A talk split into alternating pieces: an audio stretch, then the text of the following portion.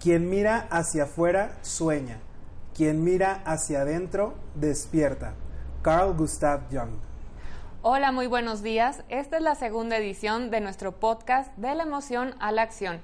Y hoy estamos muy contentos porque tenemos invitada y madrina de este proyecto que tenemos Guillermo Gámez y Rebeca Mercado. Así que no voy a quitar más eh, al micrófono y les voy a presentar Atenea Garza. ¡Eh! Hola, buenos días, buenas tardes o noches. En el momento que nos estés escuchando, te damos la bienvenida a este proyecto tan bonito que está, que es pasar de la emoción a la acción, porque cuántas veces tenemos una emoción y queremos hacer muchísimas cosas, pero simple y sencillamente no tomamos acciones. Así que bueno, te damos la bienvenida a esta segunda edición. pues platícanos un poquito, Atenea, de, de ti, de qué es lo que haces, qué es lo que estás haciendo actualmente antes de entrar de lleno al tema, pues para que aquellas personas que nos estén escuchando y que no te conozcan, pues puedan identificarse quizá por ahí en algún punto contigo. Claro, bueno, gracias a Rebeca Mercado y a Guillermo Gámez porque en esta invitación a acompañarlos, pues es un privilegio y un honor estarlos, estarlos, estar compartiendo esta información contigo. Mira, te cuento. Yo empecé en este espacio del desarrollo humano desde el 2007.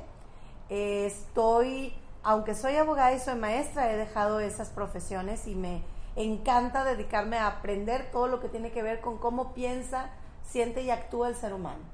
De qué manera nosotros los seres humanos podemos mejorar tanto como nuestra capacidad emocional para producir relaciones efectivas, para producir mejores acciones que redunden en un beneficio nuestro y de la comunidad, como también cómo como seres humanos nos cuestionamos. El, somos el único ser vivo del planeta que se cuestiona sobre su existencia.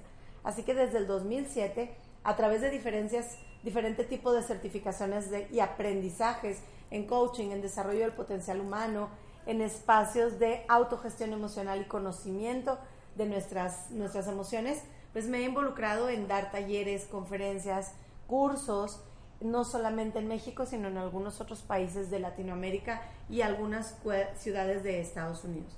Entonces, bueno, tengo ya 12 añitos en este camino. Amo lo que hago. Casi nada. Casi nada Soy una de las personas que creo que donde sé me va a gustar lo que hago, sin embargo, tengo la fortuna de desarrollarme eh, a través de la pasión que es compartir mi aprendizaje con los demás. Y bueno, esta, esta esta vez corresponde con usted, así que estoy feliz. Nos va a dar la patada de bienvenida, así que estamos muy, muy contentos. Patada simbólica, por si acaso. no se va a ver, no se va a ver, pero la van a escuchar por ahí. Muchas gracias, Atenea, por acompañarnos. Y pues, ¿por qué la escogimos a ella? Quiero, sí quiero darme así como un pequeño espacio nada más eh, para comentar esto, porque además de que la queremos muchísimo, y fue, la verdad, como una gran sorpresa cuando le mandé eh, mensaje y le pregunté, oye, ¿en algún momento de tu vida vas a estar aquí en Guadalajara? Porque ella está generalmente viajando, no voy a decir en todo el mundo, en todo el mundo, ella está en todo Está generalmente viajando y cuando me dice, sí, voy a estar aquí esta semana, este día atrás, o sea, fue así de, lo concretamos porque lo concretamos. Es una mujer que queremos y admiramos muchísimo eh, cuando estábamos buscando eh, a la persona, a, nuestro primer invitado para el podcast, eh, Rebeca y yo coincidimos en, en, ella, en ese nombre, así fue como en la lista cuando lo estábamos comparando. Era uno de los primeros nombres en común y dijimos, va, va, se alineó, todo estuvo perfectísimo para que hoy estuviera aquí y pues estamos muy, muy contentos. Pero ya después de haber dicho todo eso, de eh, todo lo que la queremos. Todo lo que la queremos. Eh, correspondido. Gracias. Eh, Rebeca, dinos cuál es el tema de hoy que está buenísimo. Está muy bueno y qué mejor que con ella. Y nuestro tema es cómo puedo saber yo mi independencia emocional. Así que, Atenea, la primera pregunta es quiero saber qué es eso, o sea, qué es chan, chan, chan, chan, qué es la independencia emocional, cómo puedo entender yo para toda la gente que nos está escuchando y sea un, término bastante digerible. Claro. A mí me encanta que hay muchos autores hablando de la codependencia, entonces me ha tocado estar en muchos cursos y talleres donde nos hablan tanto de la codependencia que hasta pareciera que todo es codependencia. Ay, te quiero mucho, me gusta pasar tiempo contigo, entonces no sé, uy, no me voy a, mejor no me apego tanto contigo porque no voy a ser codependiente. Así que a mí me intrigó muchísimo empezar a crear o construir una definición sobre la independencia emocional. ¿Por qué? Está bien, me estás hablando de que la codependencia, puedo identificar cuáles son los ámbitos de mi vida en los que estoy siendo codependiente, pero ¿cómo voy a saber si yo puedo ser independiente emocionalmente? Es decir, si yo sé que estoy hoy teniendo una conducta de codependencia, ¿cómo voy a saber cuándo voy a llegar a una conducta efectiva, saludable de independencia emocional? Entonces a mí me gusta meterme más como en las como en esto de la respuesta o en el resultado que en estarme preguntando todo el tiempo sobre el problema. Entonces, me, me encanta pensar en independencia emocional como aquel momento de mi vida en el que yo, sin depender de lo que otros hagan, digan o cómo se comporten, me siento de una manera que a mí me gusta sentirme o me comporto de una manera que es efectiva para el resultado que yo quiero. Es decir, no importa que Becky o Guillermo en este momento estén hablándome bonito, porque si me hablaran feo, de todas maneras la emoción que yo estoy teniendo es la que yo quiero, no la que otra persona está, entre comillas, provocando en mí. Okay. No sé si, están, si estamos siendo claros por ahí. ¿Qué, qué opinas, Guillermo?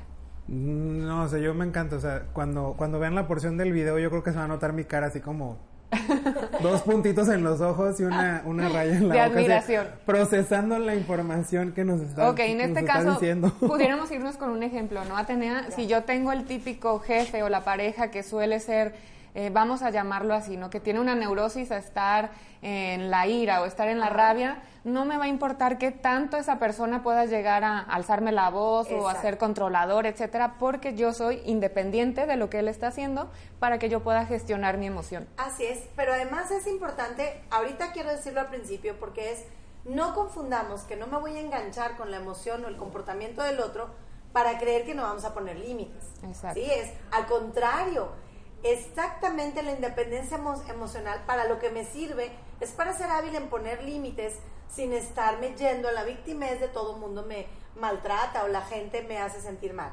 A ver, cuando hablamos de independencia emocionales, vamos a suponer precisamente este ejemplo en el que mi jefe es un gritón, a la menor provocación se exaspera, etc. Yo tengo la capacidad para no dejarme sentir mal o para no engancharme con lo que sienta o lo que diga, como para poder decir suavemente, oye, si tú me hablas así, no puedo trabajar contigo.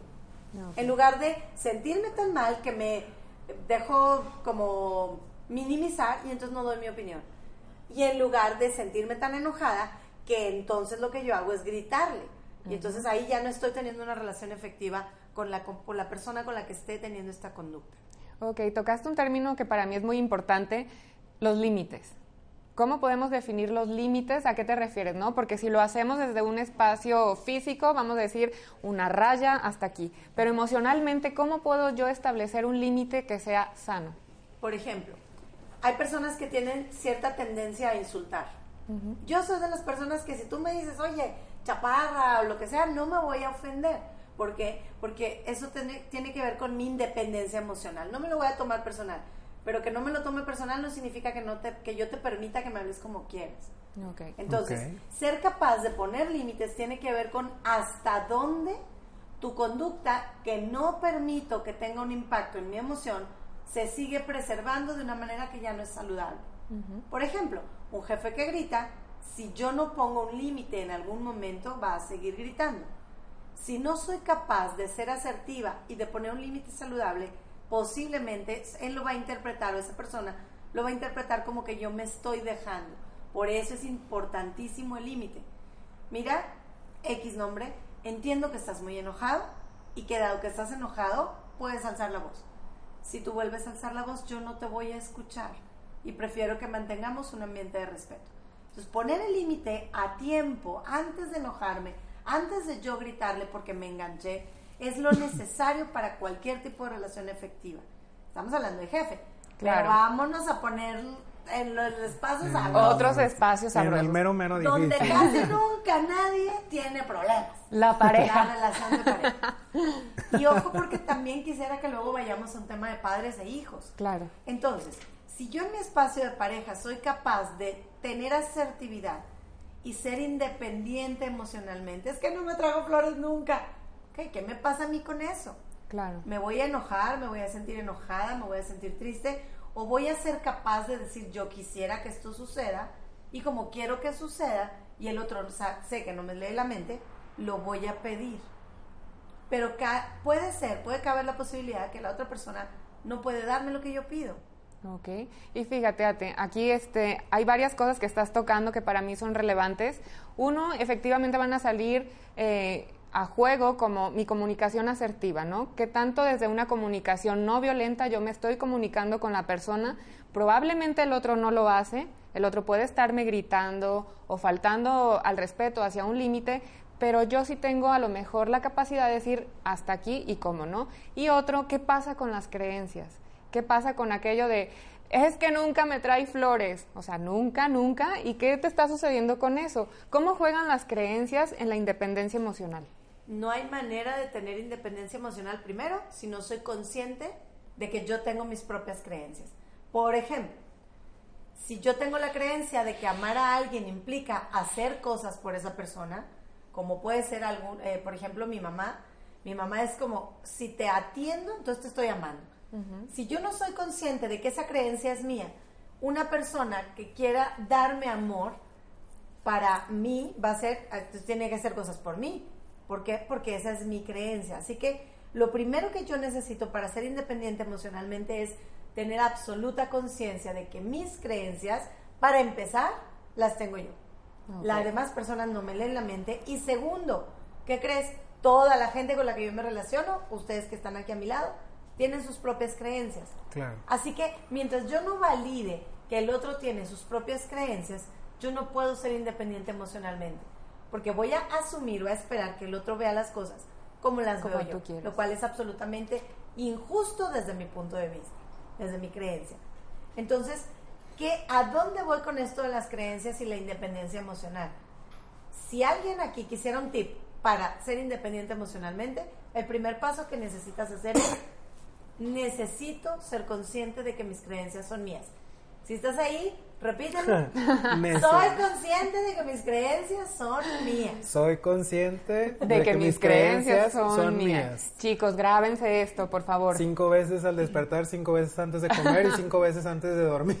Y yo le pondría como predicado, como última frase, las, las demás personas tienen derecho a tener sus creencias. Así es. Así que posiblemente para mi jefe que grita, para la persona que no trae flores viene desde sus creencias. Cuando yo puedo entender que el otro tiene sus propias creencias, le permito al otro también ser quien es. No permitiendo que tenga un acto de agravio hacia mí, sino simplemente de que sea quien es. Y como yo no me lo tomo personal, porque sé que lo que le pase a esa persona tiene que ser de él o de ella, entonces puedo estar en tranquilidad, aunque el otro esté muy enojado. ¿Han oído que para pelear se necesitan dos? Sí. Claro. Nada más que está bien difícil ser ese que se sale de la ecuación de la pelea. Así es. Porque a veces, con lo que el otro hace, yo me enojo. Sí, viene como este mecanismo de enganche, ¿no? Ya cuando son incluso relaciones de muchos años, aquí tocamos la pareja, pero podemos hablar familia, el jefe, hasta el socio, el, socio, el de pues la prácticamente tienda de la esquina, ¿no? es como con la que estás conviviendo, ¿no? O sea, incluso se me viene ahorita un ejemplo rápido, o sea, cuando vas manejando y alguien te rebasa y, te gana la emoción y le dices hasta... Con el claxon, le, recuerdas a, su mamá. Si no, le, si no se lo dices verbalmente, se lo dices con el claxon, ¿no? Y aquí hay algo de lo que estabas comentando eh, de, de la independencia emocional, porque varias cosas de las que, de las que ahorita se estuvieron mencionando me hacen recordar la inteligencia emocional. Entonces, van de la mano, son sinónimos, son independientes, eh, o, cómo, cómo, se relacionan, cómo, cómo funciona ahí. Mira, a mí me gustaría pensar que la inteligencia emocional me permite llegar a la independencia emocional. Okay. ¿Por qué? Porque ser emocionalmente inteligente implica ser capaz de observarme a mí con aquello que detona determinada emoción que yo estoy experimentando. Pero si solo me observo entonces me quedo en el espacio de conciencia. Para mí, el realmente llamarme independiente emocionalmente tiene que ver con la capacidad de accionar con respecto a lo que yo quiero lograr. Por ejemplo, tengo una relación que no puedo eludir de trabajo con una persona que cuando se enoja grita. O, por el contrario, siempre se siente agredido con lo que yo le digo. Entonces, cuando yo soy capaz de ser independiente emocional, van a pasar dos cosas. La primera, no me voy a retirar de una conversación con esa persona experimentando culpa. ¿Por qué? Porque a lo mejor se sintió agraviado, se sintió agredido y yo sé que fui lo más asertiva posible en mi comunicación. Sin embargo, no me voy a enganchar con lo que el otro está sintiendo porque tengo claro primero que mis creencias son solo mías y segundo, el otro o la otra persona tiene sus propias creencias. Por tanto, a mí me gustaría pensar que ser emocionalmente inteligente implica abrirme la puerta a luego la independencia emocional. Ya, o sea, es más como un espacio de, es como el medio para llegar y poder accionarlo. Ahora, sí, claro. Y este diccionario tenía garza.com. O sea, esto no significa que a lo mejor va a venir del señor Goleman y me va a decir, a ver, Atenea, ¿qué estás hablando? Esto no es cierto. No, ¿eh? no, es un tema que queremos que vean y, y, no queremos que lo tomen esto como una verdad absoluta. Así es. Estos, estos temas que estamos conversando son para compartirte algo de una manera que te permita abrir puertas a la acción más efectiva para que sufras menos. Al final, en realidad las personas en el día a día estamos metiéndonos un nivel de estrés impresionante. ¿Cómo le puedo hacer para ser emocionalmente independiente de tal manera que ni el tráfico, ni mi jefe, ni las relaciones que funcionan o no, me tengan estresada o sufriendo? Y aquí tocas algo que, bueno, es muy diferente que yo reaccione a que yo responda. Entonces, ¿pudieras darnos eh, algún ejemplo? ¿Cómo defines esto eh, llevado a, a, tu vida, ¿no? El que puedas decir, reacciono contra responder. ¿Qué es lo que conlleva detrás de una respuesta? Claro, y aquí nos vamos desde lo, incluso lo biológico, a ver, ciertas partes del cuerpo, ciertas partes de nuestro cuerpo donde tú le das un golpecito van a reaccionar incluso involuntariamente. Sí, hay un A mí, por ejemplo, me haces cosquillas y, ah, caray, cuidado con mis codos, porque se van a mover. Entonces, y las rodillas. Entonces, eso sería reaccionar, algo que es involuntario, algo que viene de inmediato, algo que ni siquiera estamos pensando. En cambio, responder tiene que ver con la capacidad que todos los seres humanos, toditos, tenemos al respecto de qué? De poder elegir una conducta. Una persona independientemente emocional o emocionalmente independiente, como le quieres llamar. Que de repente suena como trabalengua. Que suena, sí, que suena así como un concepto muy complejo. No, no, no. Cualquier persona que se jacta de tener una independencia emocional responde, no reacciona. Por ejemplo, ante la pareja que está enojada, o triste, ¿qué voy a decidir? ¿Qué me está pasando a mí? ¿Cuáles son las creencias que me hacen sentir esto que estoy sintiendo? Y entender que como lo estoy sintiendo es mío. Pero si yo quiero preservar o facilitar la relación o mejorarla, ¿qué acción necesito llevar a cabo? ¿Necesito hacer una petición de algo? ¿O necesito decir, oye, hablemos de esto que estoy notando? ¿O necesito hacer preguntas de qué te sucede? Es decir, ¿cuál es mi capacidad de actuar ¿Cuál es la respuesta que voy a dar con lo que está ocurriendo entre nosotros? Eso sería dar una respuesta. Tomo conciencia de lo que me pasa a mí, tomo conciencia de a dónde quiero llegar y luego el camino entre donde estoy y a dónde quiero llegar, qué acciones requiere. Entonces, esto es dar la respuesta. Ok, y fíjate, ahora, así como lo mencionas, bueno, tocando el tema de relacionarnos a través de otros, luego pasa de que ya son relaciones muy desgastadas, se vuelve como algo que está muy de moda, relaciones tóxicas, ¿no? Toda la gente lo hablamos, lo decimos, es que tengo una relación tóxica con mi jefe, con mi familia, mi pareja. Es la palabra de moda, ¿no? Es la pareja todo le pones tóxico que no te gusta o que no funciona o... El vocabulario tóxico, la escuela tóxica. Todo, es tóxico, ¿no? Hasta, hasta el aire que estás respirando. Pero, por ejemplo, ¿qué pasa? Porque a, a través de esto va a haber ciertos mecanismos que se pueden activar que tocamos al inicio de, la charla, el, el cómo hay una codependencia y hay una dependencia, que son términos que si no los tenemos claro, pues tú vas por la vida diciendo, ah, es que soy un codependiente. Pero ¿cuál pudiera ser la diferencia y qué pasa cuando estas personas están relacionando entre sí? Eh, si no son capaces de darse cuenta o salirse de la relación, ¿qué sucede posteriormente?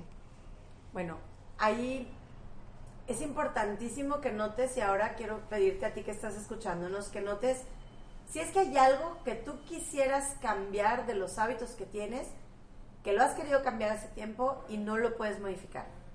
Porque muy probablemente a través de ese hábito, como podría ser comer mucho azúcar, como podría ser, mm, no sé, qué, despertarte tarde, dormir demasiado o dormir poco, trabajar en exceso, consumir en exceso alcohol o consumir alguna sustancia como una droga. Si hay algo que tú quisieras cambiar, que es un hábito que no te es saludable, pero no lo has podido cambiar. Porque justo lo que decías ahorita, Rebeca, tiene que ver con esto. Cuando yo tengo un enganche emocional, cuando soy codependiente de algo, voy a buscar una manera de que esa emoción que está en mí, provocada, y lo pongo entre comillas provocada, por algo que está sucediendo en el afuera, yo voy a buscar cómo subsanarla o cómo compensar. Ejemplo, cada vez que me enojo necesito comer algo dulce. ¿Por qué? Porque para suavizarme la vida. Es más, hay gente que hasta te regala dulces poniéndote una frasecita así, gracias por endulzarte la vida. Bueno, endulzarte la vida porque te hace falta. Hasta hay comerciales incluso que te ponen de que cuando tienes hambre sí, te que ponen aprovechan medio como que la emoción para entonces, promocionar ahí el chocolate, ¿no? Subsana Sí. tu emoción con la comida. Así es. Además, muy probablemente cuando estabas pequeña o pequeño, alguien adulto, para calmarte porque estabas llorando, te ofreció algo, a veces de comida. Una compensación. Así que que es lo que estamos dices. habituándonos a compensar nuestras emociones con algo que viene de afuera. Una sustancia como el alcohol. Hay gente que abusa del sexo, por ejemplo. Hay gente que abusa de trabajar. Hay gente que abusa del alcohol.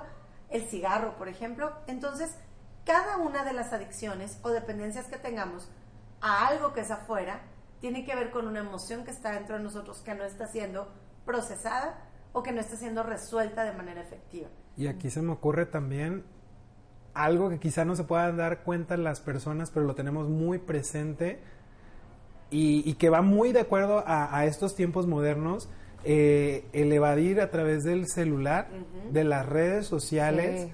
de Netflix, y, y yo ahí me declaro culpable que incluso cuando, bueno, aquí estamos hablando de, de, de quizá con, con alguna persona o, o familiar o, o nuestra pareja, pero incluso estos mecanismos de, de evasión, estos sustitutos, me llevan a pensar así cuando sé que tengo que hacer algo importante que independientemente o no involucran a otra persona o a Claro. otras personas y ay de repente se me hizo súper interesante ver la serie que, que están promocionando en el momento Y me aviento cinco capítulos. Claro, ¿no? que Es que nunca la la- se me hubiera ocurrido verla hasta que tengo algo que hacer. hasta como que abrí Netflix y me la sugirió, ¿no? O estar con el celular en las redes sociales y ahí me transporto nuevamente con las relaciones hoy en día que ya no me voy a limitar simplemente a la pareja. O sea, ayer justamente en, en, en, en una cena estábamos siete personas Y alguien dijo así, exactamente, o sea, hasta dijo, ahora ya es la hora del celular, ¿no? O sea, es como que, o sea, ya hasta tenemos To- el término sentados y con el la celular, burla sí. de que, de que ya es la hora del celular. Ni se diga en comidas familiares o eventos familiares y en espacios mucho más sensibles, quizá con la pareja, cuando ya están juntos, quizá en, en- en la cama antes de dormir.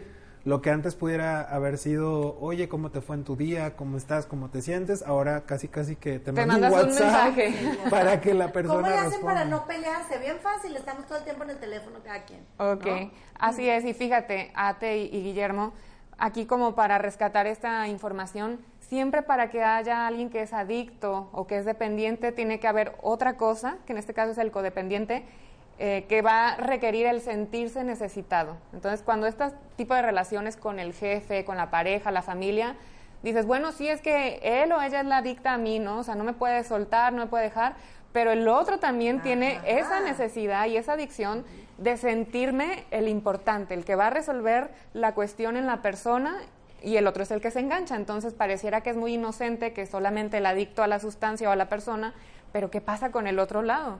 Claro, y ahí precisamente es donde mi tema con la independencia emocional. O sea, tenemos como muy claro y hay muchísimos autores que nos hablan de la codependencia. Y es así, porque para toda dependencia se necesitan dos. Dependiente y como depen- codependiente, como decías ahora, y esto puede ser incluso con personas. Así que imagínate una relación de pareja, imagínate una relación entre padres e hijos o entre socios en donde las dos personas involucradas son independientes emocionalmente. Ejemplo, yo no necesito que tú estés bien para yo sentirme bien si fueras mi hija. No necesito si, que tú estés bien si eres mi papá para yo estar bien. No necesito que mi socio esté feliz todo el día y esté alegre cuando llega a la oficina para yo sentirme con motivación a hacer las cosas que requiero hacer. No necesito que mi jefe me hable bonito para sentirme reconocida o reconocido por mi trabajo. Es decir, no necesito nada del otro para emocionalmente yo poder estar en paz, en tranquilidad, con motivación, con alegría. Eso es a donde te queremos invitar con la independencia emocional. A que primero tomes conciencia de tus creencias son tuyas, el otro tiene las suyas, pero juntos, compartiendo nuestras creencias, con espacios de conversación efectiva, con espacios de pedir, puedo tomar conciencia si estamos en un espacio de dependencia o no y si además podemos resolver esto o no. Ahorita decías, tú ahí se vuelve muy, muy común la palabra tóxica para todo, relaciones tóxicas, etc. Yo no sé si en realidad algo en la vida puede no ser tóxico, sí, porque por ejemplo, incluso el café tomado en exceso puede ser tóxico. Sí. Por supuesto. Yo me iría a ver cómo saludablemente nos relacionamos. Y entonces, si yo sé que tú gritas, ¿qué puedo yo hacer? Tomo decisiones. ¿Me quedo? No puedo trabajar con alguien que grita.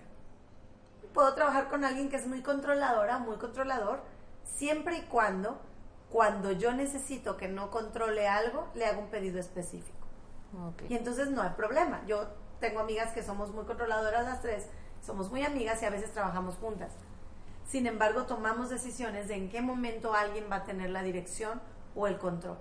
Y entonces la relación que podría llamarse tóxica se vuelve un espacio en donde en un ámbito lo podemos subsanar, donde todo mundo respondemos de manera asertiva. Ok, y aquí entraría mucho la, importancia de las conversaciones, no solo a un nivel con los otros, sino qué pasa con la más importante que es conmigo mismo. Para empezar. Para empezar, exactamente. Y cómo puedo llevarlo ya a la acción al exterior. Sobre todo lo que dices de la conversación conmigo mismo, así para mí la base, porque yo suelo hablar mucho conmigo y estoy, a veces hasta cuando estoy con otra gente pienso en voz alta y me contestan y yo no. soy yo, soy yo. Mi otro yo. ¿Por qué? Porque no es lo que hacen los demás, ni lo que me, ni lo que me dicen, ni lo que hacen, ni el clima, ni no es nada de eso lo que me provoca emociones. Es justo lo que acabas de decir, es la conversación que yo tengo conmigo con respecto a lo que está sucediendo. Y entonces llego aquí, vamos a grabar esto, y yo puedo estar conversando conmigo pensando, uy, nunca he hecho algo así con Becky y con Memo, o, ah, no, lo que pasa es que, oye, nos tenemos mucha confianza y nos queremos mucho, se va a ir esto a la plática. Mientras yo más converse conmigo, esto va a provocar en mí una serie de emociones.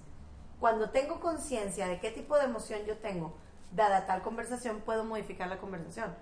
Yo podría hablarle bien bonito a alguien y luego hablarle bien enojada. Si puedo hacerlo con otro, entonces puedo hacerlo conmigo. ¿Qué tipo de conversación privada yo necesito tener conmigo para que cuando llego con mi jefe, con el que grita, cuando llego con mi pareja, cuando llego con mis hijos, cuando llego con la persona que se la pasa en el teléfono y no me hace caso, qué conversación necesito tener conmigo para entonces ahora sí extrapolar esa conversación y saber qué necesito hacer con el otro? Hay personas que la primera conversación que tienen consigo mismas, y quizá te identificas, a ti que nos estás escuchando, es una crítica. Entonces lo primero que haces contigo es criticarte. Adivina qué vas a ir a hacer con los demás. Lo mismo, exactamente. Solo que no lo notas. Hasta que digo, oye, ya no. Ya de que, pues me estás criticando. No, yo jamás. O sea, yo te digo un consejo, ¿verdad? Por tu bien. Entonces no nos damos cuenta que lo que hacemos con nosotros, vamos y lo hacemos con otros. Y en ese momento no facilitamos ni nuestra independencia ni la del otro. Así que ¿Cómo te hablas a ti? Esta yo creo que sería una pregunta que necesitamos hacer. Y aguas porque va a empezar así como la lluvia de meteoritos, ni siquiera va a empezar acá la, la, caída de pedradotas o los sacos para que... Preguntas de oro. Ver a quién le queda. No, no, todo esto lo hacemos con el ámbito de que puedas comenzar a conocerte y como dijimos, este proyecto es para que nos acompañes. O sea, tema que te tocamos aquí es porque verdaderamente ya lo hemos trabajado o conocemos a alguien, o, O sea, no es estamos en ajeno. proceso. Estamos en el problema, por Sí. eso seguimos hablando. Por eso seguimos o sea, hablando. yo te puedo decir, o sea, yo empecé con, a decirlo de las pedradas, pues porque acá todavía me estoy sobando la cabeza, ¿no? O sea, ¿cómo es esa vocecita, ese, sabo- ese saboteur, el saboteador en la, en la cabeza? Que, que y, y- y generalmente que empiezas contigo. Porque, bueno, yo me imagino, para poder hacer eso con las demás personas, aunque sea en tu conversación personal, siempre va a tener que estar esa voz contigo y va a empezar contigo. Y en cualquier aspecto de tu vida en el que no haya aceptación, y definitivamente lo vas a reflejar allá afuera con las personas que, que- con las que estés conviviendo. Sí, hace poco vi algo que tú subiste, Atenea, que era así como lo que dices de Juan habla más de, de Pedro, Claro. algo así, ¿no? Entonces, es, como esta crítica que yo hago, de- entonces empiezo a hablar mal de Juan, pero obviamente que de quien más estoy hablando es de mí. De ti. Y lo que estoy diciendo es el montón de creencias que yo tengo de cómo Juan debería o no debería hacer. Solo estoy proyectando mis creencias en el otro. así es. Y eso es lo que a veces afuera no nos damos cuenta. Por eso yo puedo no engancharme cuando alguien me critica, pero no significa que siga permitiendo que la persona esté en mis relaciones si me va a, se la va a pasar criticándome. O sea, tengo derecho también de decirle no gracias. Ok, que era lo que tocábamos, ¿no? Los límites. Y oye, para ir cerrando como este tema, ¿cuál dirías tú que son como los básicos de la independencia emocional? ¿Qué dirías tú de, de todo lo que hemos estado tocando, donde tú puedas comenzar a conocerte, eh, identificar tus conversaciones, la manera en que respondes? ¿Cuáles son estos básicos? Si al- ajá, así como si alguien quisiera empezar, a trabajar esto con ellos mismos, ¿cuál sería así el primer paso de, de- de cajón para que esa persona diga, o sea, por lo menos ya empecé a trabajar esto? Bueno, lo primero que creo yo es el espacio de tomar conciencia. Cómo me hablo, qué tipo de frases me digo constantemente. Soy una de las personas, o sea, empezar a mirar los lentes con los que vemos al mundo, por ejemplo. Soy una persona que busca siempre estar en lo positivo, pero cuidado, porque busco estar en lo positivo porque la realidad me causa una emoción. Entonces lo disfrazo de, ay, sí, voy a aprender lo positivo. Que no se vuelva como otro mecanismo. Claro, porque también ser positivista o súper optimista se puede volver un mecanismo de defensa. Es tomar una conciencia realista de qué tipo de pensamientos son los más comunes para mí. ¿Permanezco criticando o no? Segundo, en este mismo espacio de conciencia, nuevamente empezar a revisar mis creencias. ¿Qué creo yo como una verdad que si lo cuestionara podría cambiarme totalmente el panorama? Creo que es, es el primer espacio. Segundo, tomar conciencia también de las emociones más comunes. Yo, por ejemplo, la emoción que es casi permanente en mi día a día es la rabia. O sea, estoy muy enojada muy fácil. Me pongo de mal humor muy fácil, me enojo muy fácil. Tengo un temperamento colérico. Si a eso le sumo que por supuesto que mi vida es un poco acelerada, entonces voy a estar muy fácil en la rabia. Esto no significa que puedo por ahí gritándole al mundo. ¿Por qué? Porque precisamente entrar en la independencia emocional es lo que me habilita a que mi rabia no se enganche con todo lo que pasa afuera, con cómo creo que deberían ser las cosas. Entonces, toma conciencia cuáles son las emociones y no lo, no lo hagas para juzgarte, o sea, no para decir, ay, me la paso la Exacto. triste, qué mal. No, no, no, sino de cuáles son las emociones con las que yo estoy más cerca. Y tercero, cuáles son mis hábitos de respuesta. O sea, suelo quejarme permanentemente o suelo ir con una persona y pedir lo que quiero. Ahora, cuando lo pido, lo suelo hacer como una demanda. Ah, pues es Sí, que, como, cúmplelo. oye, dame esto para yo poder estar bien. O lo pido porque me parece que me gustaría recibirlo. Ese es, ese es también como dentro de las conversaciones, qué tipo de hábitos de conversación yo tengo. Voy y pido justificando lo que pido, argumentando y dándole el derecho al otro a decir no, o me quedo solo demandando. O nunca lo pedí. Esto suele pasar bastante, sobre todo en Latinoamérica, pero me quejo. Ay, pues es que no sé qué cosa. La Oye, Yo no sabía que querías eso. Pues es que si Lo me quisieras, Sí. ya lo deberías saber, ¿no? si me conocieras, ¿no? Ya si tendrías que saber. Nunca lo pedí, pero me quejo. Entonces, nota tus hábitos y a partir de ahí decide cuáles de estos tú quisieras mover y cuáles te tienen en un espacio en donde, ah, mira, me siento así casi siempre que mi mamá hace esto. Y empiezo a revisar de quién estoy dependiendo emocionalmente. Ok. Creo que ahí pudiera ser también como un ejercicio interesante el que si después de todo esto que te está comentando Atenea, de todo esto que hemos estado abordando, no identificas algún hábito, algún comportamiento, algún mecanismo de evasión, preguntes alrededor. Preguntes a tus personas sí, más cercanas. Y como te lo comentábamos en el, en el episodio anterior, pues de repente puede ser que duelan las respuestas, pero si quieres comenzar en este camino de trabajar contigo, de mirar hacia adentro, como lo decíamos al inicio, es ahí donde empieza ese despertar, es ahí donde empieza ese cambio. Porque quizá estamos de repente, y yo a veces me incluyo, porque es algo con lo que también he trabajado, estamos tan metidos en ese comportamiento, en ese hábito, en ese mecanismo, que por más que, o sea, y yo puedo tener toda la intención, o sea, dije, yo quiero realmente trabajar conmigo, pero no logras identificarlo. Y viene la frustración y viene el enojo y botas todo y regresas a lo mismo que no puedes identificar así puntualmente qué es. Entonces, si, si estás haciendo esto o ya lo has hecho anteriormente y quieres volverlo a intentar, pregúntalo a las personas que te rodean, con las que vivas, con tu familia, incluso compañeros de trabajo, y es un ejercicio súper interesante, pero estate preparado o Para lo que venga. para lo que venga, Sí. porque no necesariamente van a ser respuestas que nos vayan a endulzar el Sí, oído. incluso si la persona como que empieza a evadirte de otro día te digo, este, no, y empieza, ya la tercera vez que preguntas y no dice nada, aguas. Eso también es información. Dale- Eso también es información. la garantía de que la respuesta no va a influir en, en tu relación con esa persona. Si no Pero- preguntes aquello que no quieres saber, para empezar. Si de verdad tú quieres hacer un trabajo profundo en ti. Empieza a preguntar a los demás. Te doy un tip. Los niños son perfectos para responder, porque ellos todo el tiempo nos están observando. Sí. Todo el tiempo. No, y no tienen filtros, aparte. Por ejemplo, yo la vez pasada preguntaba y mis sobrinas están claras las tres en que yo no soy regañona, pero sí malhumorada. Mira. Entonces, una de ellas sí dijo, no, pero te pones de mal humor. Y yo, ¿qué? No es cierto. esperado. Pobres. Entonces, qué importante cómo nos ven los demás, porque a través de eso nosotros nos vamos a poder conocer. Y a mí me pasó algo ahorita que comentas de los sobrinos, cuando mi, mi sobrino estaba eh, como de dos años, yo creo. Así, tengo la escena perfecta y visualizada. Estábamos en, en la cocina de la casa y le estaba dando yo de cenar. No me acuerdo qué pasó, que nada más de repente empezó, tío me mocho no. En mi casa me dicen me mocho. Tío me mocho no. O sea, era ya su, su, o sea, no podía él ni hablar, pero era ya tanto la necesidad de expresarlo y, y se movía y me decía, tío me mocho no, eh, eh, no, no, no, no. Y yo me quedé nada más pasmado así de todo lo que estaba viendo porque era esa, esas ganas de querer decirlo, de que no puedo hablar, pero en mis tres palabras o en mis cuatro palabras que yo me sé, te, Te lo estoy diciendo. te describo. Entonces fue así como que, y ya nada más yo me quedé así como o sea, que... tú eras el tío, no. El tío, no. Entonces fue así como que, ay, canijo. Y así me quedé así como que, bueno. Ok. Provecho, bye. Información.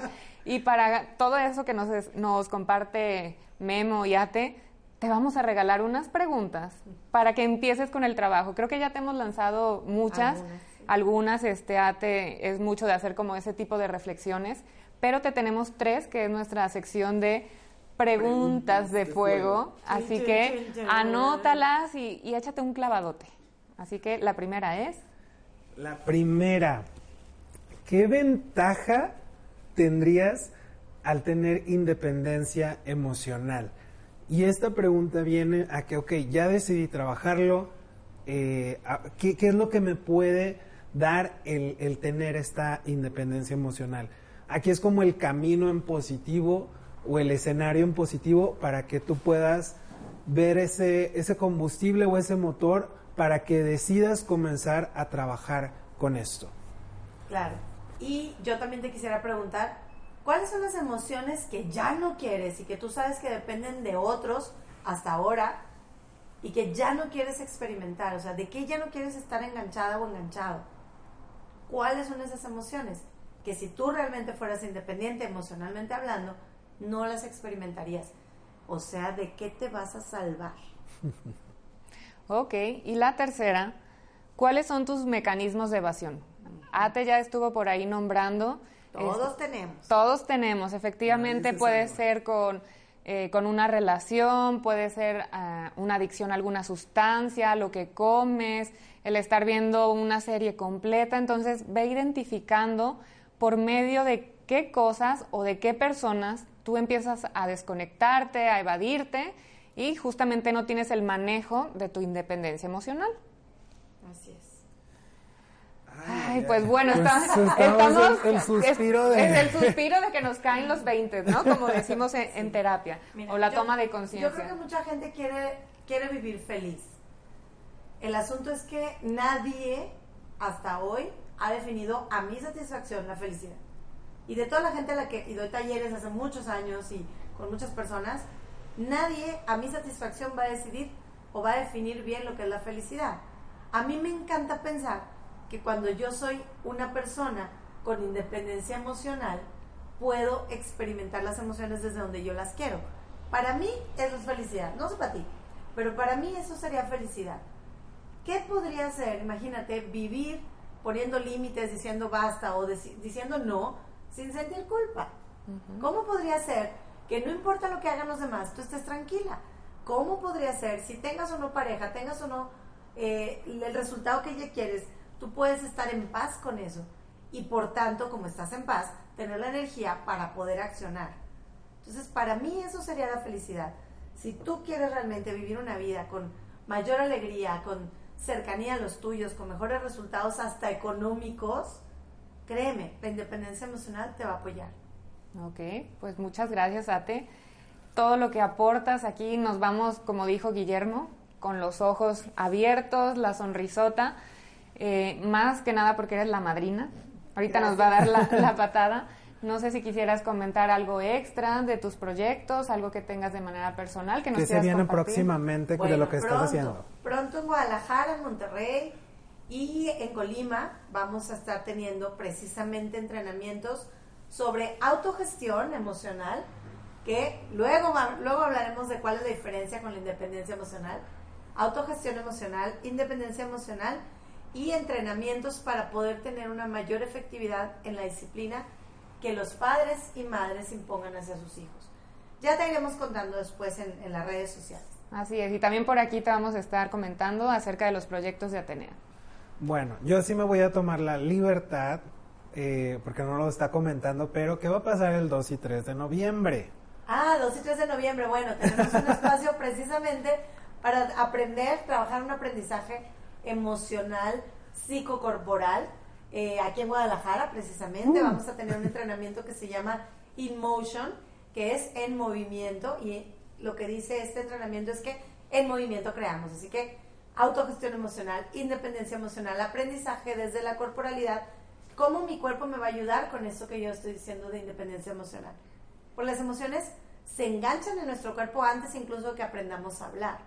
Así que el cuerpo es la herramienta desde la cual podemos aprender mucho mejor y por supuesto todo el mundo cordialmente invitado. Si tú compartes en tus redes este podcast, vas a tener un porcentaje de descuento en la inscripción. Así que Ándale. Súper, regalos, más regalos. Y también mencionar otra cosa, Guillermo, si nos quieres contar, en el podcast anterior, anterior no lo mencionamos, pero ¿qué pasa con las asesorías que vamos a tener tú y yo? Bueno, pues cualquier persona que quiera trabajar más acerca de esto que estamos comentándoles, de lo que trabajamos en el podcast anterior y de los temas que vayan a seguir viniendo, porque créanme que es una lista enorme y como les decíamos, son temas que trabajamos, de los cuales estamos teniendo experiencia y las podemos poner a tu servicio. Nos puedes contactar eh, por nuestras redes sociales, por el Facebook de, de este podcast, de la emoción a la acción podcast y podemos tener asesorías, ya sea que tú quieras trabajarlo de manera independiente o tú quieras llevar este tipo de aprendizajes a tu espacio de trabajo. Porque hoy en día es súper importante y súper necesario empezar a ver el capital humano como lo que es, humano. Entonces, este es un servicio que pues ya estamos prácticamente listos, ya lo estamos dando, pero si tú quieres trabajar contigo, trabajarlo con las personas eh, de tu empresa, nos puedes contactar sin ningún problema. Eh, Becky, dinos tu Instagram. En Instagram me encuentras como Rebeca-MB-coach o también eh, en Facebook igual, Rebeca Mercado. Y a mí me encuentras en Instagram como GMO Games, G-A-M-E-Z, todo junto. Y en mi Facebook como Guillermo Gámez Santiago. Ate tus redes sociales o cómo te pueden contactar si quieren saber más acerca de esto o de los talleres que vas a estar impartiendo. Bueno, me puedes googlear como Atenea de la Luz Garza Balboa o en Facebook Atenea Garza, vas a encontrar varios, tú dale like a todos. Vamos a estar comunicados.